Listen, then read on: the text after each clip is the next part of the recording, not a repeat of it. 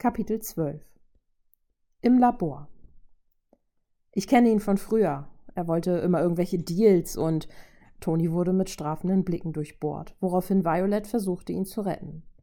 Aber du bist die Deals mit ihm nie eingegangen. Stimmt doch, Toni, sagte sie, welcher für ihren Geschmack eine Millisekunde zu lange gezögert hatte. Er hat nie Waffen von mir bekommen, versicherte dieser und kramte aus einer Mappe ein Foto raus, auf dem ein gewisser Ulysses Klaue abgebildet war. Hier, das ist er, sagte Tony abwesend und reichte das Foto herum, während er weiter in dessen Akte stöberte. Erstaunte Blicke zuckten zu Violet, welche sich ein herzhaftes Lachen nicht verkneifen konnte und dann aber verstummte, als sie von allen angestarrt wurde. Die Gesichtsausdrücke reichten von belustigt, empört bis hin zu verwirrt. Was? fragte Tony interessiert. Na ja, er ist zwar bedrohlich und ein Schwerverbrecher und so, aber findest du nicht, dass er aussieht? Na ja, kommt er dir nicht bekannt vor? fragte Vajo und blickte schon jetzt entschuldigend drein, dass sie gerade so albern war. Im Ernst, er hat eine gewisse Ähnlichkeit mit Gollum, lachte sie, was in diesem Moment so bescheuert und mindestens genauso unpassend war, dass es die ganze Situation etwas auflockerte und sogar Clint und Natascha schmunzeln ließ. Kitty hat recht, lächelte Clint und fand es witzig, dass Cap und Thor dastanden und nur Bahnhof verstanden. Der ist mindestens auch genauso irre, würde ich mich nicht wundern, wenn er auch rohen Fisch essen würde. Clints Anmerkung machte es nicht besser. Ist nicht eure Zeit, Jungs lächelte Vajo und versuchte dann wieder, sich zu disziplinieren. Thor und Cap konnten es nicht verstehen, selbst wenn sie gewollt hätten. Okay. Wo finden wir ihn also? wollte Benner wissen, welcher die Aufmerksamkeit nun wieder auf das eigentliche Thema lenken wollte, sich jedoch ein Schmunzeln nicht verkneifen konnte. Nun, das letzte Mal trieb er vor der Küste Südafrikas und blieb beim Schwarzhandel. Würde mich nicht wundern, wenn er dort immer noch herumschippern würde, sagte Toni und ließ die Mappe auf den Tisch fallen. Ein Versuch ist es wert, lächelte Vajo wehmütig, da dies der einzige Plan war, den sie zum momentanen Zeitpunkt hatten. Südafrika also, sagte Clint, reckte sich einmal in die Höhe. Ich habe ein gutes Gefühl bei der Sache. Na dann kann ja nichts mehr schiefgehen, raunte Natascha ironisch und blickte skeptisch in die Runde. Oh ja, genau. Wenn unser Clint hier gute Gefühle hat, dann sollte das schon was heißen, spottete Toni, was den einen oder anderen glucksen ließ. Gut, macht euch bereit. Wir treffen uns dann oben am Hangar. Wir starten in 30 Minuten. Wies Cap an und die Gruppe setzte sich in Bewegung. Alle wussten, was zu tun war, was sie im Begriff waren zu tun. Nur Vajo war sich nicht so sicher und verweilte noch einen Moment an Ort und Stelle. Friday? Ja, Miss Stark reagierte Jarvis Zwillingsprogramm und Wehmut machte sich in Vio breit. Scanne bitte die Systeme und Backups. Irgendwelche Aktivitäten von Jarvis? fragte sie, wobei sie sich die Antwort denken konnte. Jawohl, Miss Stark. Starte Scan. Scan abgeschlossen. Keine Daten gefunden. Halte Fridays Stimme durch das Labor. Danke, Friday, sagte sie knapp und atmete einmal tief ein. Alles in Ordnung? Erschrocken zuckte ihr Blick zur Tür und sah in freundlich strahlende Augen von Steve. Hm? fragte sie rhetorisch. Sie hatte ihn verstanden. Trotzdem tat sie so, als wäre dies nicht der Fall, in der Hoffnung, er würde das Gespräch anders beginnen. Du bist nicht nachgekommen, also, sagte er und lächelte sie warm an, trat etwas näher. Die anderen rüsten sich gerade auf, versuchte er das Gespräch in eine neue Bahn zu lenken. Er konnte sich denken, dass es ihr nach allem, was vorgefallen war, nicht besonders gut ging. Da musste er sie nicht noch quälen. Er hat Jarvis nicht nur deaktiviert oder assimiliert. Er hat ihn gelöscht, zerstört. Das war keine rationale Handlung. Das, was ihn dazu trieb, ist eine Emotion gewesen. Es war Hass, platzte es nasal aus ihr heraus. Steve verstand und wagte sich noch etwas weiter ins Labor. Weißt du, wenn ich ein bisschen schneller gewesen und besser gearbeitet hätte, mehr Sicherheitsbarrieren eingebaut hätte, dann Schuld bei dir zu suchen wäre verkehrt, sagte er, stellte sich vor die junge Stark und legte eine Hand sachte unter ihr Kinn, damit sie ihn ansah. Es ist passiert und wir müssen ihn aufhalten. Zu wissen, wer die meiste Schuld daran trägt, löst das Problem nicht. Es klang so einfach, wie er es sagte, so simpel. Er war ein Anführer, musste wissen, wie er seine Truppen motivierte. Umso besser tat es ihr, dass er ihr keine Schuld zuwies und eine kleine Last so von ihren Schultern verschwand. Danke, Steve, sagte sie, schlang ihre Arme um seine Mitte. Dankbar hielt sie ihn einen Moment umarmt, während er seine Arme sachte auf ihren Rücken ablegte. Das ist doch selbstverständlich. Doch er stockte eine Sekunde. Gern, verbesserte er sich, und sie löste sich wieder voneinander. Nun komm, lass uns uns bereit machen, forderte er sie auf und sah ihr in ihre hellgrünen Augen. Genau, lass uns einem Waffenhändler mal richtig in den Arsch treten, lachte sie, und Arm in Arm verließen sie das Labor. Im Hangar. Während Tony den Quinjet für den Flug vorbereitete, checkten die anderen ihre Waffen. Natascha hatte einen hautengen Suit an, an dem einige Holster mit Pistolen und Munitionstaschen befestigt waren. Clint hatte das männliche Pendant zu Nataschas Outfit an, was vermuten ließ, dass sie ihre Anzüge noch aus Shield-Zeiten hatten. Er trug einen Köcher auf dem Rücken mit einer Vielzahl von Pfeilen, die die unterschiedlichsten Funktionen hatten. Thor war in seiner Rüstung gekleidet und machte einen imposanten Eindruck. Durch den an den Schultern weit ausgestellten Umhang wirkte er noch massiver und breiter, mächtiger. Mjölnir komplettierte seine mächtige nordische Erscheinung. Tony hatte bereits seinen Anzug angelegt und Benner, nun ja, er hatte eine braune Hose, ein beiges Shirt und etwas zerknittertes weißes Hemd an. Benner eben. Als Violette dann den Hangar betrat, war der Moment ganz eindeutig auf ihrer Seite. Sie trug ein weinrotes Oberteil und eine graue, enge Röhrenjeans.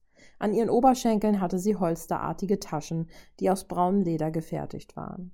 Sie waren jedoch nicht für Schusswaffen vorgesehen, sondern boten genügend Platz, um ihr Smartphone und einiges an etwas kleineren Tablets darin zu verstauen.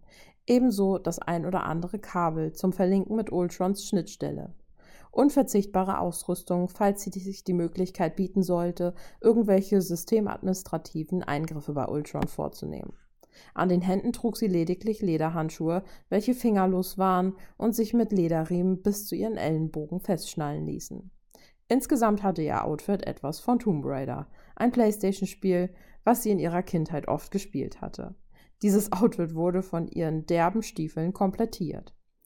Es waren braune Lederboots mit diversen Schnallen und Riemchen, in die sie ihre Hose gestopft hatte. Wahrscheinlich ging dieser Gedanke Clint und Tony auch gerade durch den Kopf, als sie sie erblickten, was ihr dämliches Schmunzeln erklärte. Wahnsinn, Kitty, rief Clint und schlenderte ihr anerkennend entgegen. Stilvoll, lächelte er. Als sie an ihm vorbeiging, verpasste sie ihm einen Knuff gegen die Brust und musste lachen, als er losprustete. Ja, ja, sagt der Catwoman-Anzugmann konterte sie und musste selbst lachen, als er sie völlig empört ansah. Wie kannst du nur? fragte er gespielt empört und fasste sich melodramatisch an die Brust. Sie hätte es in diesem Moment nicht zugegeben, aber dieser Anzug stand Clint einfach super. Er sah heiß aus. Vio war fest der Meinung, er wusste es, dass sie es wusste.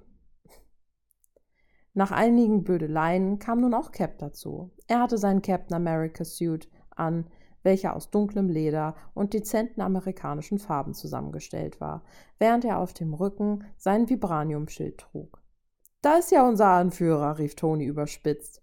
Dann können wir ja jetzt endlich, ergänzte er gespielt genervt, was ihm einen strafenden Blick von Vio einbrachte. Ja, ja, wir können los, ignorierte Cap diese Tony-typische Stichelei und wies die anderen an, in den Quinjet zu steigen.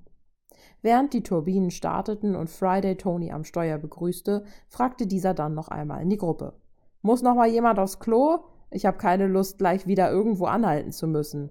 Kopfschüttelnd wurde dieser Irrsinn geduldet und die Reise begann. Violet hatte sich zusammen mit Clint und Thor auf eine der Sitzbänke gesetzt, während Natascha und Banner zusammen an einem anderen der Monitor saßen und sprachen. Vio wusste nicht, worüber. Es war ihr auch egal. Steve der sie vorhin so liebevoll aufgebaut hatte, stand hinter Toni und hielt Ausschau. Was an sich noch nicht viel brachte, denn sie flogen gerade erst in New York los. Jedoch schien es so, als müsse er alles im Auge behalten. Natürlich musste er das. Er war der Anführer. Violet war flau im Magen. Ihre Hände zitterten leicht und sie zog die Lederriemen ihrer Handschuhe etwas fester, um ihr mit ihren Händen etwas zu tun zu haben. Sie war nervös was trotz ihres kleinen Ablenkungsmanövers nicht lange unentdeckt blieb. Na, Kitty, alles klar? rief Clint sie aus ihren Gedanken. Na klar, platzte es aus ihr heraus. Es klang selbst in ihren Ohren nicht überzeugend, was Thor und Barton ebenfalls registriert hatten. Es ist gut, vor einer Schlacht nervös zu sein, lobpreiste Thor und lächelte sie schief an. Okay, das Wort Schlacht machte es jetzt nicht besser, doch hielt sie ihm zugute, dass er es wenigstens versucht hatte, sie aufzubauen. Zerknirscht lächelte sie die beiden an. Es wird schon. Ist eben nur mein erstes Mal, okay? Okay, das klang jetzt blöd, lachte sie und bemerkte selbst, wie herrlich zweideutig ihre Äußerung war, und natürlich war dies gefundenes Fressen für Clint. Kitty, du weißt doch.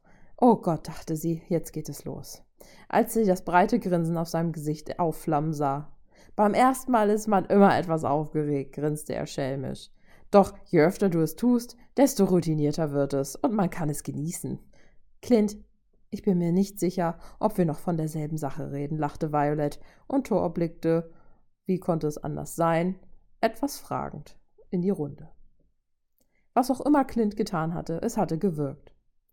Du brauchst dir keine Sorgen zu machen, garantierte Thor und sah sie mit seinen stahlblauen Augen an. Sein Blick war aufrichtig und ehrlich. Eine wohlige Wärme breitete sich in ihrem Innern aus.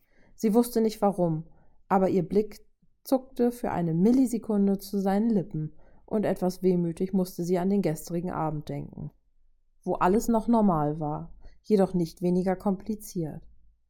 Keine Sorge, Kitty, rief Barton und holte sie in das Hier und Jetzt zurück. Bleib immer hinter uns. Wir passen schon auf dich auf. Danke, Jungs, aber sagte sie und hielt ihre Hand vor sich. Vergesst nicht, ganz hilflos bin ich auch wieder nicht, sagte sie und wollte ihre Hand gerade sinken lassen. Da sah Clint sie verschwörerisch an. Kannst. Kannst du es noch einmal zeigen? Ganz langsam? bat er, und sein Blick zuckte zu ihrer Hand. Vio verdrehte die Augen und nickte schmunzelnd, und so ließ sie langsam die Klinge aus ihrer rechten Hand ausgleiten. Faszination wechselte sich mit einer Spur Ekel ab, denn zuerst war nichts zu sehen, dann bäumte sich die Haut ihrer Fingerknöchel auf dem Handrücken etwas auf. Die Klingen schienen darunter zu wachsen. Je mehr sie wuchsen, desto mehr saß die Haut auf Spannung und desto weißer färbte sich ihre Haut. Dann, als die Spannung zu groß war und die Klingen zu scharf wurden, schnitten sie sich wie durch Butter einfach durch ihre Haut. Die Klingen waren recht breit und hatten breite Furchen in ihr Fleisch gerissen. Die Austrittsstelle sah nun ziemlich um es mit Clints Worten zu sagen, fies aus, denn die auseinandergeschnittene Haut umschloss mit einer leichten, kaum nennenswerten Wölbung den Klingenschaft. Das ist einfach erstaunlich, lobte Thor und legte sachte eine Hand unter ihre.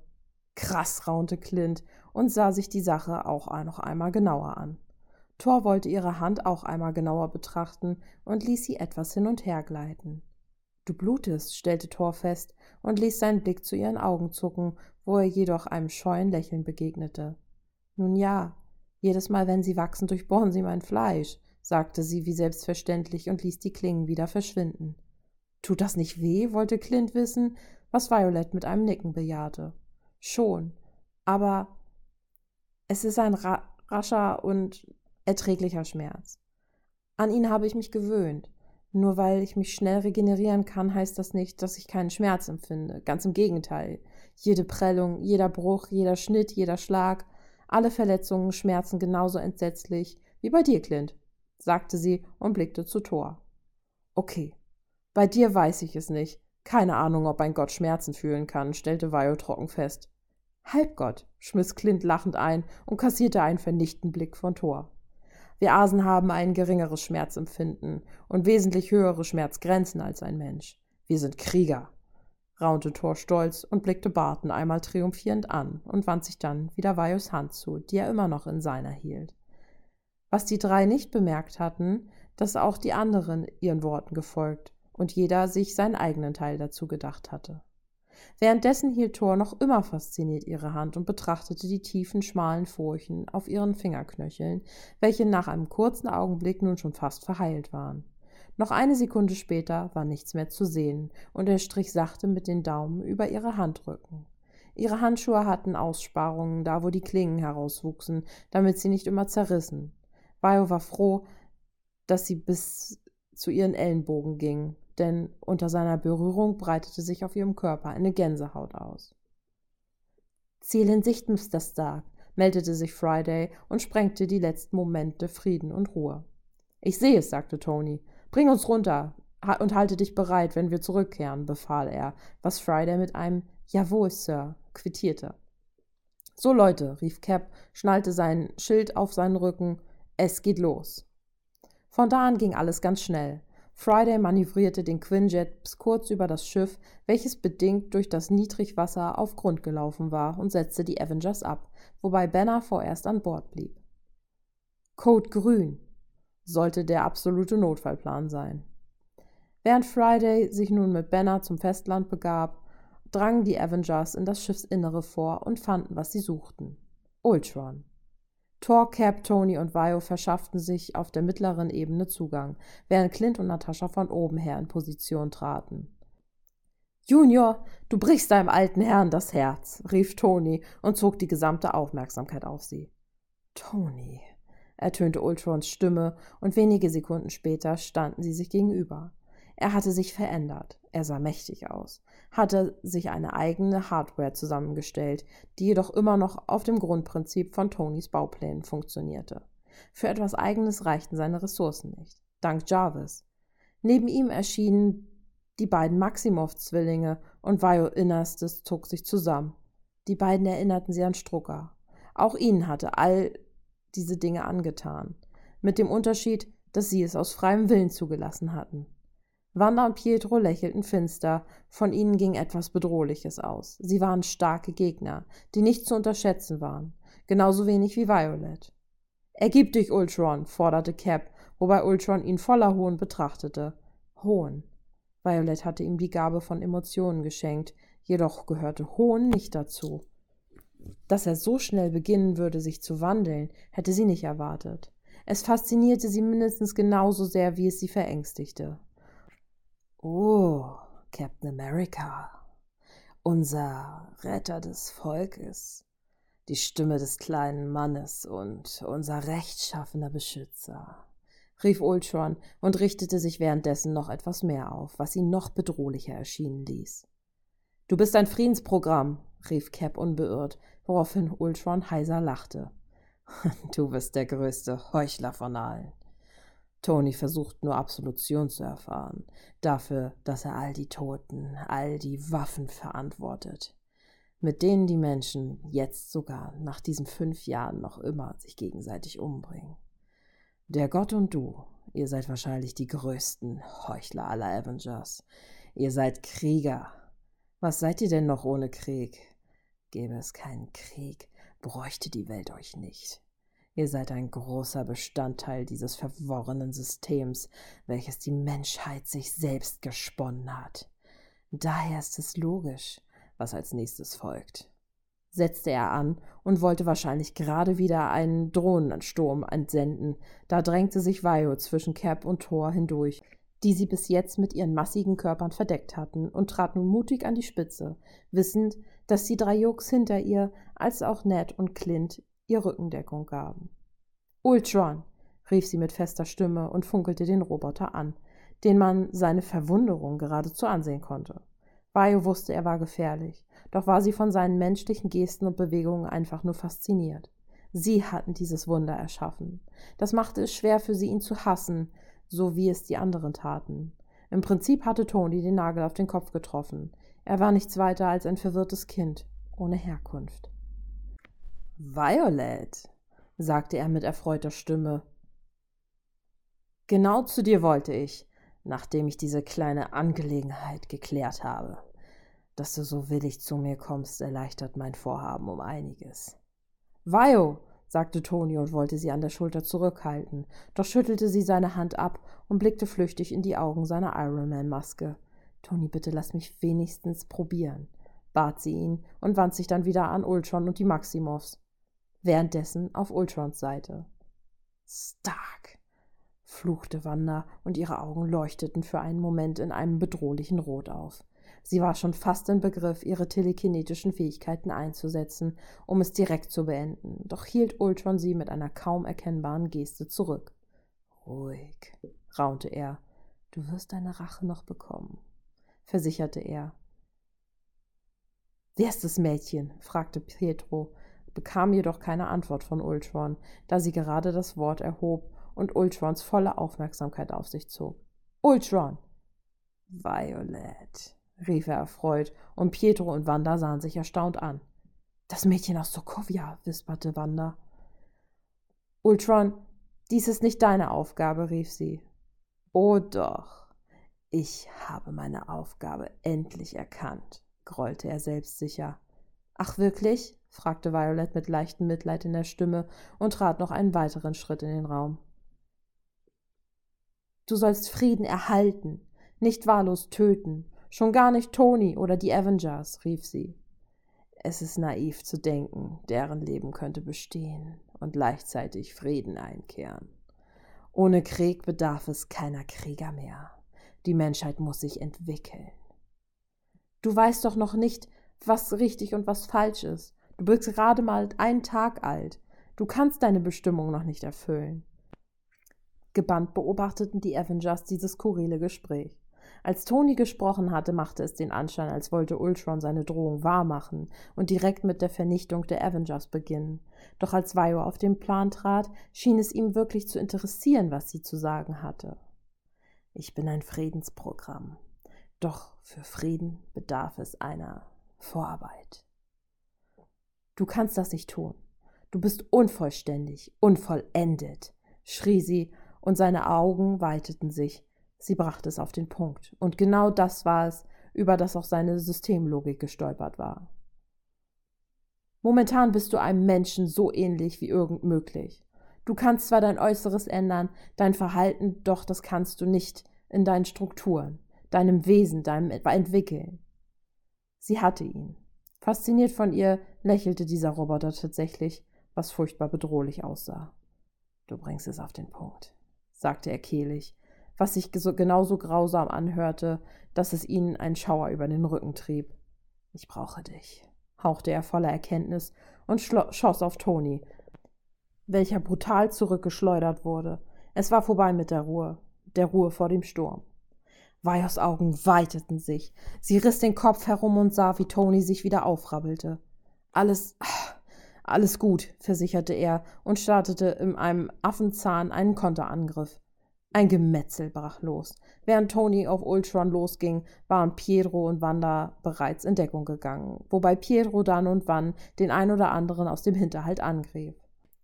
Von Wanda jedoch keine Spur. Ned, Thor, Cap und Clint begannen sich einen erbitterten Kampf mit den umherfliegenden Drohnen zu liefern, während Vio ihre Arme zur Seite schlug und gleichzeitig in einer flüssigen Bewegung ihre Klingen hervorschnellen ließ. Sie rannte Richtung Brücke, denn von dort aus begannen die Waffenhändler sich nun auch einzumischen und wild in alle Richtungen zu schießen. Dies hatte sich jedoch schnell erledigt, als Violet mit ihnen fertig war. Es ging ihr nahe. Clint und Natascha töteten Menschen, das war Fakt. Dazu waren sie ausgebildet worden. Sie schossen das Ziel viel um. Fertig. Jedoch war es bei der jungen Stark etwas anderes. Sie tötete im Prinzip mit ihren bloßen Händen. Sie war ihren Opfern nahe, konnten in ihre Augen sehen, ihre letzten Worte oder gar Schreie hören. Hatte ihr Blut buchstäblich an den Händen kleben. Doch sie riss sich zusammen. Es waren Menschen, die, wenn sie sie nicht tötete, Vio töten würden. Somit machte sie ihren Job und trieb ihre Klingen durch die Leiber der Söldner und Waffenhändler. Bei dem ersten hatte sie gezögert, woraufhin ihr eine Kugel verpasst hatte. Danach kannte sie kein Erbarmen mehr. Einer nach dem anderen verlor Gliedmaßen, wurde erstochen oder aufgeschlitzt. Sie tötete blutig, aber schnell. Eilig machte Violet sich auf den Weg zu ihren Freunden, um ihnen zu helfen, und stellte sich kurz an die Brüstung, um einen Überblick zu bekommen. Thor, Steve arbeiteten dann und wann zusammen. Steve klemmte beispielsweise eine Drohne mit seinem Schild ein und Thor enthauptete sie dann. Clint verteilte überall seine Pfeile und schoss mit Elektropulsladungen herum. Diese sorgten für Kurzschlüsse bei den Drohnen und erwiesen sich als sehr effektiv. Natascha kümmerte sich derweilen um zwei der Waffenhändler, die sie anscheinend außerhalb der Brücke aufgehalten hatte. Da entdeckte Violet einige Drohnen. Sie versuchten, Kisten mit Vibranium zu beladen. Entschlossen rannte sie los und sprang einen der Roboter an. Sie trieb ihm ihre Klingen durch seine Hauptplatine und er ging zu Boden. Jedoch packte einer der anderen sie und hielt sie in die Höhe. Geistesgegenwärtig schlug sie auf seinen Arm ein und schien dabei eine der Fixierungseinheiten beschädigt zu haben, denn der Arm ließ einfach los und sie war frei, jedoch nicht für lange. Gerade wollte sie eine weitere Drohne unschädlich machen und daran hindern, das Vibranium zu verladen, da riss es sie plötzlich von den Füßen. Sie schlug hart gegen die Wand und fand sich schnaufend auf dem Boden wieder. Zwei Decks weiter unten. Sie schien irgendwo runtergefallen zu sein. Gerade als sie aufgestanden war und die Schmerzen in ihrem Kopf nachließen, da die vermeintliche Platzwunde schon wieder verheilt war, schlug ebenfalls etwas neben ihr in den Kistenstapel ein. Mjölnir, zusammen mit Pietro Maximov. Völlig aus der Bahn geworfen, saß er einen kleinen Moment da und brauchte einen Moment, um sich wieder zu berappeln. Da sah Vajo zu ihm herunter. Als er skeptisch ihren Blick erwiderte, funkelte sie ihn an. Idiot! Nur Thor kann diesen Hammer heben, fauchte sie und hielt ihm eine Hand hin. Jung, der junge Maximov blickte verständnislos zu ihrer Hand, bei der sie ihre Klingen bereits eingezogen hatte und abwartend verweilte. D Danke, sagte er irritiert und wirklich dankbar für eine kleine Hilfe, da der massive Einschlag von eben echt wehgetan hatte und packte zu. Just in dem Moment, in dem er auf seinen noch immer etwas wackeligen Beinen zum Stehen kam, schlug sie ihm grob mit der Faust ins Gesicht, wobei sein Nasenbein unter einem brachialen Knacken nachgab und er wieder in horizontalen lag. Eine schmerzbedingte Ohnmacht nahe sah er sie so entsetzt, wie es ihm möglich war, in ihre stahlgrünen Augen, die wütend zu ihm herabfunkelten und in denen ein Hauch Genugtuung zu sehen war. Was zum röchelte er und hielt vor Schmerz seine Nase, die zu bluten begonnen hatte. Vajo bückte sich ein klein wenig zu ihm herunter. Das war für Sokovia, du Riesenarschloch. Glaub nicht, ich hätte nicht mitbekommen, dass du es warst, der mich zurückgelassen hat und mich meinem Schicksal überließ. Dann richtete sie sich wieder auf und sah noch einmal kühl zu ihm herunter. Wenn ich du wäre, würde ich einfach unten bleiben. Mit diesen Worten ging sie, schüttelte ein, zweimal ihre vor Schmerz pulsierende Hand und genoss den stumpfen Schmerz, der aufkeimte, als ihre gebrochenen Finger begannen zu heilen.